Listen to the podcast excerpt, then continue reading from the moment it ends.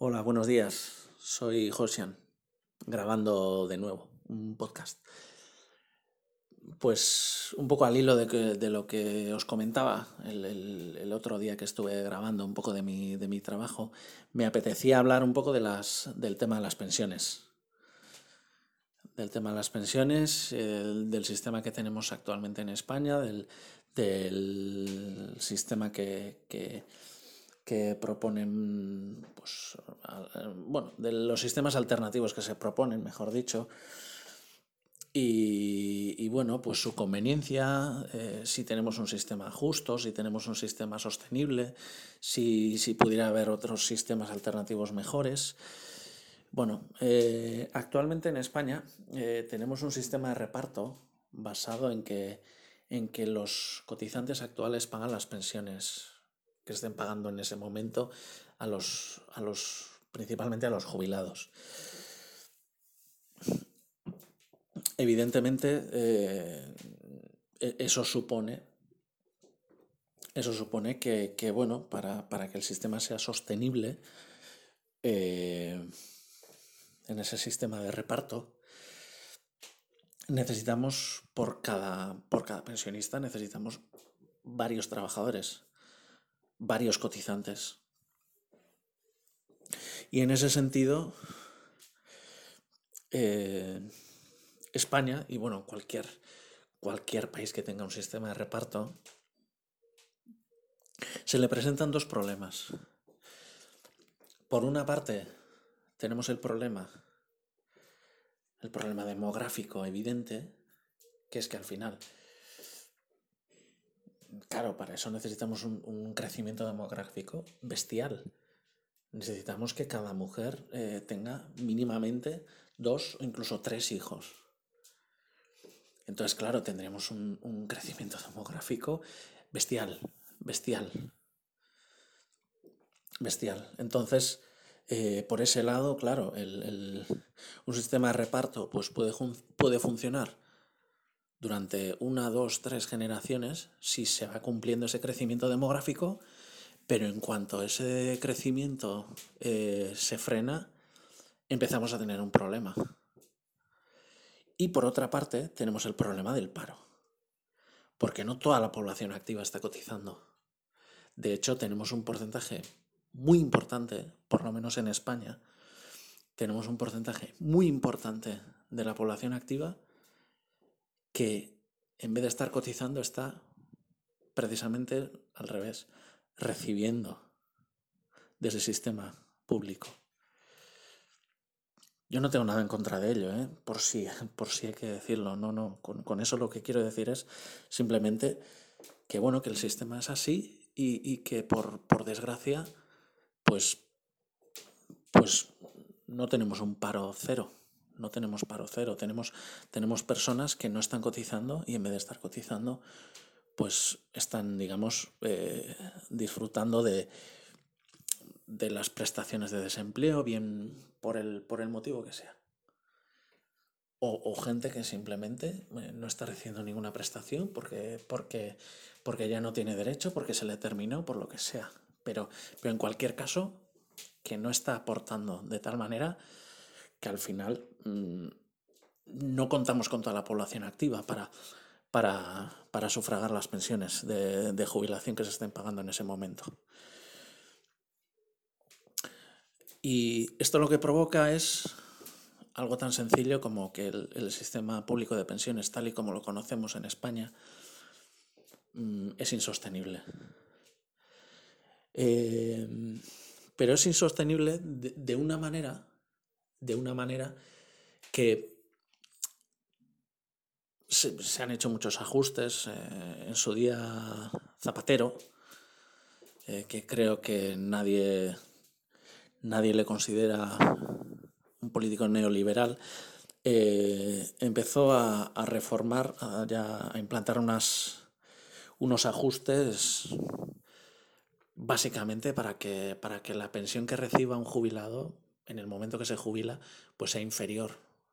Bien porque se contabilizan más años para, para, calcular la, media de, las, de, la, de las cotizaciones, eh, bien porque hace falta más años para cobrar el 100%, eh, bien porque uno se tiene que jubilar más tarde para a una edad más mayor, quiero decir.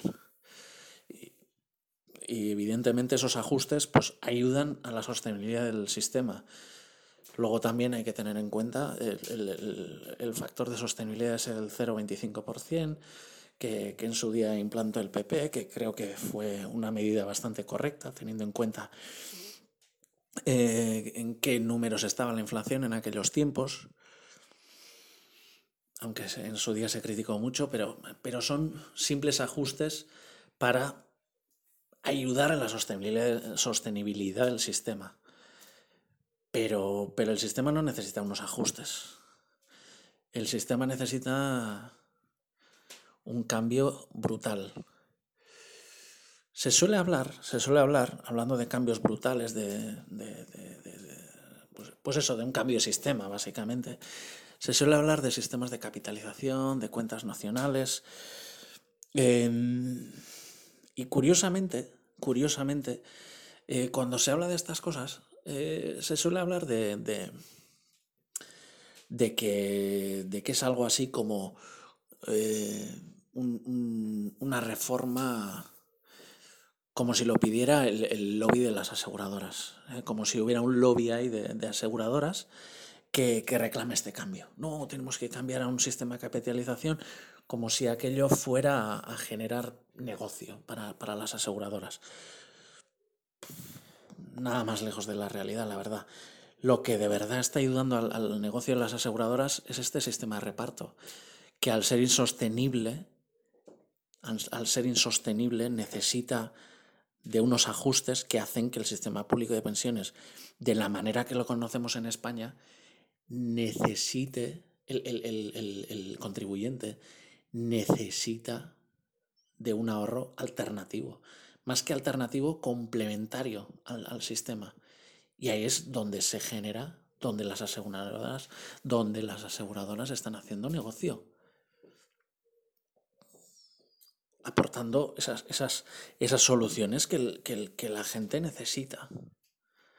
Porque necesitamos, necesitamos un complemento al, sistema público de pensiones para tener una pensión, pensión, llamémoslo de pensión, eh, sumándole el complemento, para que tengamos una, pensión, no voy a decir digna, porque ¿qué es digno? No?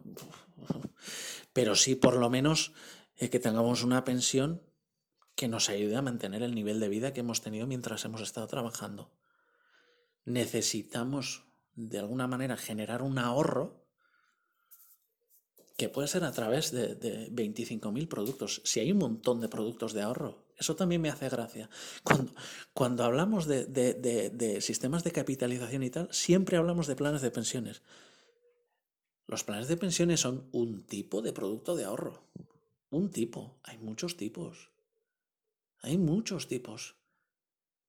Tenemos los planes de previsión asegurado, tenemos los, los, planes de ahorro que tenemos, cada aseguradora tiene una diferente y dentro de cada una que tiene cada aseguradora tiene además varios, varias modalidades. ¿eh? con más garantías, con menos garantías. Tenemos planes de inversión tipo Unilink, eh, donde, donde bueno, podemos obtener una rentabilidad importante pero que no son planes de pensiones, son planes donde, donde, donde, donde, el, donde el tomador del, seguro va haciendo aportaciones periódicas o no tan periódicas o incluso pudiendo aportar mm, extraordinariamente ciertas cantidades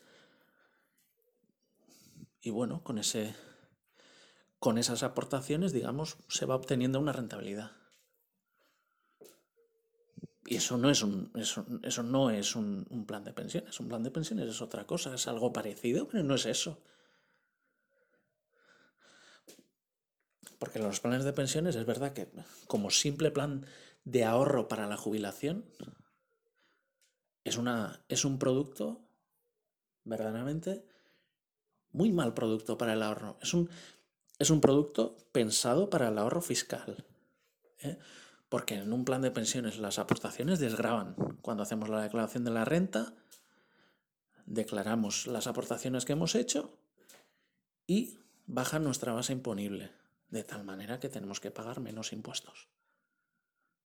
Bueno, no, me quería desviar demasiado, pero bueno, lo que quería decir es, de alguna manera, que lo que está generando negocio a, a, las aseguradoras es este sistema de reparto, precisamente.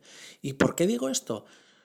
Porque si yo tuviera un sistema de capitalización, que el sistema público de pensiones fuera un sistema basado en la capitalización, es decir, yo, las aportaciones que yo voy haciendo durante mi vida laboral, se van acumulando y cuando yo me jubilo, yo voy recibiendo mi pensión de, ese, de ese fondo que yo he acumulado. Vamos a suponer que voy, yo voy destinando durante mi vida laboral 300 euros todos los meses para mi jubilación. Bueno, pues llegada la edad de jubilación, 70 años vamos a poner, pues puedo tener ahí, ¿qué voy a tener? 100.000 euros vamos a poner. No sé si estoy poniendo un buen, un buen ejemplo, pero vamos a poner que tengo 100.000 euros. Pues bueno, yo con, de esos 100.000 euros, yo cuando me jubilo voy recibiendo una renta.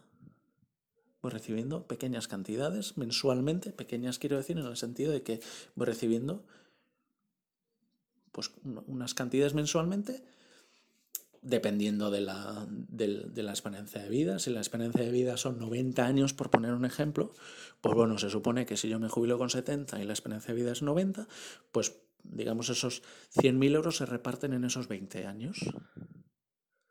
Si yo vivo más, pues evidentemente el sistema saldrá perdiendo porque me tendrá que pagar durante más años porque es una renta vitalicia y si yo me muero antes, pues el sistema se habrá ahorrado cierto dinero.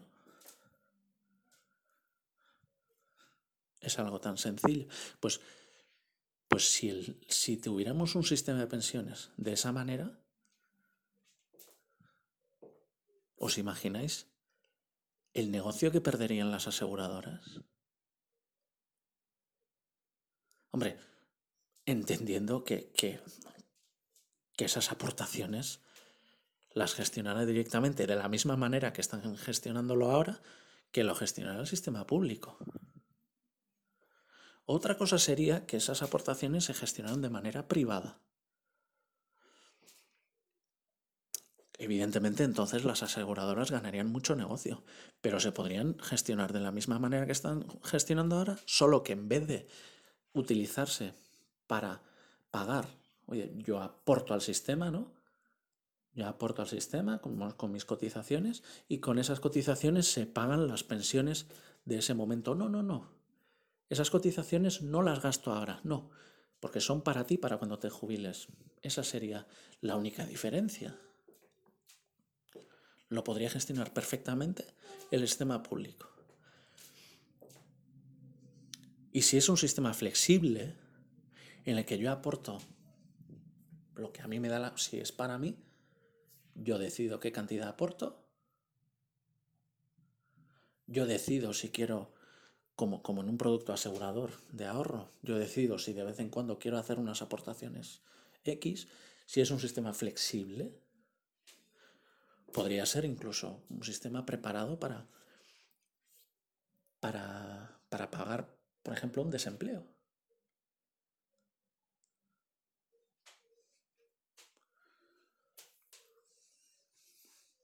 Yo mismo voy, voy haciendo mi bolsa de ahorro y en un momento que yo tenga o bien un desempleo o bien una jubilación, bueno, yo tengo ahí una bolsa de ahorro de donde yo puedo coger un dinero porque necesito. Flexibilizaríamos muchísimo todo el sistema público de pensiones, lo, simplificaríamos muchísimo y sobre todo lo haríamos sostenible. Lo haríamos sostenible porque es que sería sostenible por la definición. Al final, si yo recibo de lo que yo he aportado, no hay ningún problema. Yo recibo de lo que he aportado. Si yo he aportado durante mi vida laboral 100.000 euros, pues mi pensión será una renta vitalicia generada con esos 100.000 euros. Si yo he aportado cero, bueno, pues cobraré una pensión de cero. Si yo he aportado un millón, pues cobraré una pensión correspondiente a esa, a esa bolsa de un millón de euros. Es, es un sistema, por definición, sostenible. Luego podríamos hablar de, de, cómo podríamos rentabilizar. Bueno, de la misma manera que se hace ahora. Si no hay ningún problema. Yo en ese sentido, hombre, entiendo que al final eh, las, aportaciones que, vamos haciendo a la seguridad social, entiendo que, el Estado los gestiona para, para, para, sacar el máximo rendimiento posible ¿no? a, esas, a, esas, a, esa, a ese dinero, entiendo yo. Yo en eso no voy a entrar.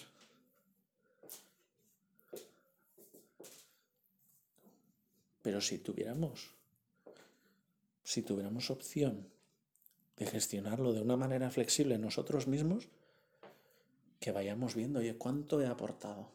¿Cuánto he aportado? ¿Cuánto tengo? Si yo me jubilara ahora mismo con este dinero, ¿qué, pensión podría cobrar? Sería un sistema, no voy a decir perfecto, perfecto no sé si existe, pero a mí me parece un sistema mucho más sencillo, mucho más y sostenible. Y vuelvo a decir, sería un sistema que le quitaría muchísimo negocio a las aseguradoras. Encontré lo que dicen, curiosamente, cuando hablamos de sistemas de capitalización, de repente la gente saca el demonio de ese lobby de las aseguradoras que parece que sacaría un beneficio muy grande con ese sistema. Yo lo veo al revés. Yo creo que el, el, sistema de reparto es lo que, lo que está generando de verdad negocio a las aseguradoras. Porque la gente necesita, la gente necesita, hombre, siempre, siempre depende de la capacidad de ahorro de cada uno.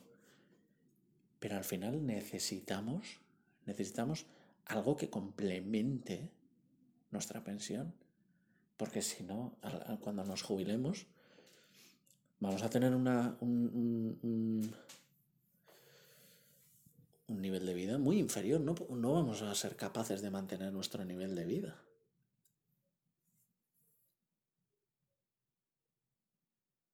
Así de, así de sencillo. Si no tiene más, más historia este tema. Claro, alguno podrá decir, alguno podrá decir, eh, sí, pero, pero, pero en ese caso, claro, ¿qué va a pasar con esas personas que durante su vida laboral no han tenido capacidad de ahorro? Bueno, es algo parecido a lo que pasa ahora. Tenemos pensiones contributivas y pensiones no contributivas.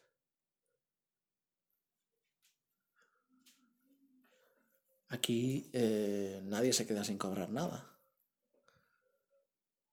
Bueno, yo estoy hablando de las pensiones contributivas, ¿eh? Estoy hablando de las pensiones contributivas. Digamos las que se pagan con, para que nos entendamos, las que se pagan con, con respecto a lo que has cotizado. Claro, no estamos hablando de las pensiones no contributivas. Bueno, aquí podría entrar en juego, por ejemplo, también pues lo que se acaba de aprobar de una renta mínima, o como es, ingreso mínimo vital. Bueno, podría ser importante. Podría ser importante. Si yo soy una persona, por ejemplo, que no ha cotizado en su vida y tiene que dejar de trabajar o deja de trabajar porque ya, ya ella tiene 70 años, por ejemplo. Bueno, bueno, ¿por qué no, no? Reconocerle el derecho a cobrar una, el ingreso mínimo vital, la cantidad que corresponda. Otro día me gustaría hablar del, ingreso mínimo vital, que hay cosas que evidentemente me gustan y cosas que no. Y, sería interesante hablar, pero ya más, más en un tema más, político que, en lo que respecta a mi trabajo, ¿no? Y bueno, esto era más o menos lo que, lo que, lo que quería contar sobre las, pensiones. Tampoco, tampoco he querido ser eh, ni excesivamente largo ni excesivamente técnico. Bueno, no sé, no me gusta ser muy técnico, la verdad. Al final me gusta hablar de la manera, de una manera que la gente entienda lo que, lo que quiero decir. Y bueno, pues no sé si te habrá parecido interesante. Pero bueno, a mí me parece que es importante tener en cuenta que la gente sepa que cuando nos dicen esto de con el sistema de capitalización como, como si fuera el demonio personificado, eh, yo creo que, que hay que tener un poquito de cabeza, que hay que tener un poquito de conocimiento. Y bueno, a veces, a veces hablamos desde, desde el desconocimiento, no conocemos muy bien cómo funcionan las aseguradoras, qué alternativas ofrecen. Por eso, por eso cuando hablamos de sistemas de capitalización, lo que, lo que decía antes, ¿no? Hablamos mm, desde, desde fuera del, de, de, esta actividad, digamos, eh, hablamos de planes de pensiones, como si no hubiera otra cosa. No, no, nosotros, nosotros en, en, en, las compañías aseguradoras, eh, bueno, yo no soy una compañía aseguradora, yo soy un simple mediador. Pero quiero decir, yo como mediador, al final a, mis clientes siempre ofrezco alternativas. Evidentemente, cada, cada persona es diferente, cada persona tiene unas inquietudes diferentes.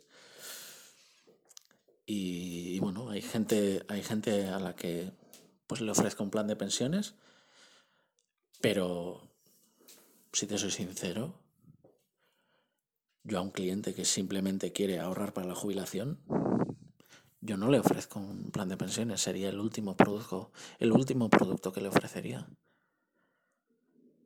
Porque con ese simple propósito hay es, que es que seguramente será el peor producto del mercado. El peor producto.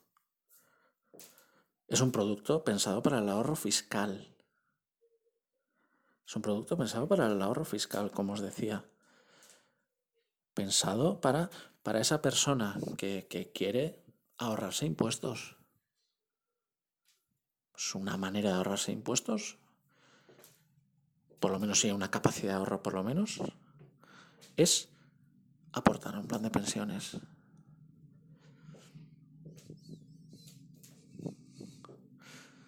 Y, y, hay otros. El plan de previsión asegurado también es para eso pensado para, para una persona que, no que quiera, digamos, mm, asumir un riesgo menor en cuanto a, en cuanto a la, a la inversión. A mí personalmente, mm, para un perfil eh, que quiera ahorrar para la jubilación y quiera y quiera bueno, conseguir un ahorro fiscal, pues, que no quiere asumir un riesgo, ese es el producto que recomiendo. Lo tienen todas las aseguradoras, que, tengan productos de, de ahorro, lo tienen todos, todas las aseguradoras. Y para el que quiera asumir un riesgo mayor, pues los planes de pensiones que ahí sí que pues, se invierte ya pues, en, fondos. Es un producto en ese sentido más complejo, de un riesgo mayor. Y luego hay un montón de productos sin ese beneficio fiscal, pues que, bueno, sí que están mucho más destinados al ahorro, al ahorro más verdadero, digamos productos pensados para el ahorro. Con o sin beneficios fiscales, pero, pero productos destinados al ahorro.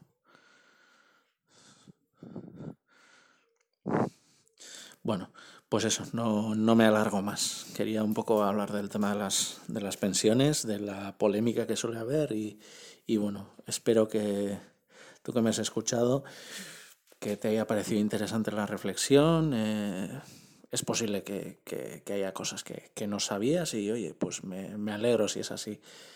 Y bueno, pues ya sabes, eh, espero grabar pronto otra vez y, y que me escuches y que te siga pareciendo interesante. Vale, pues muchas gracias.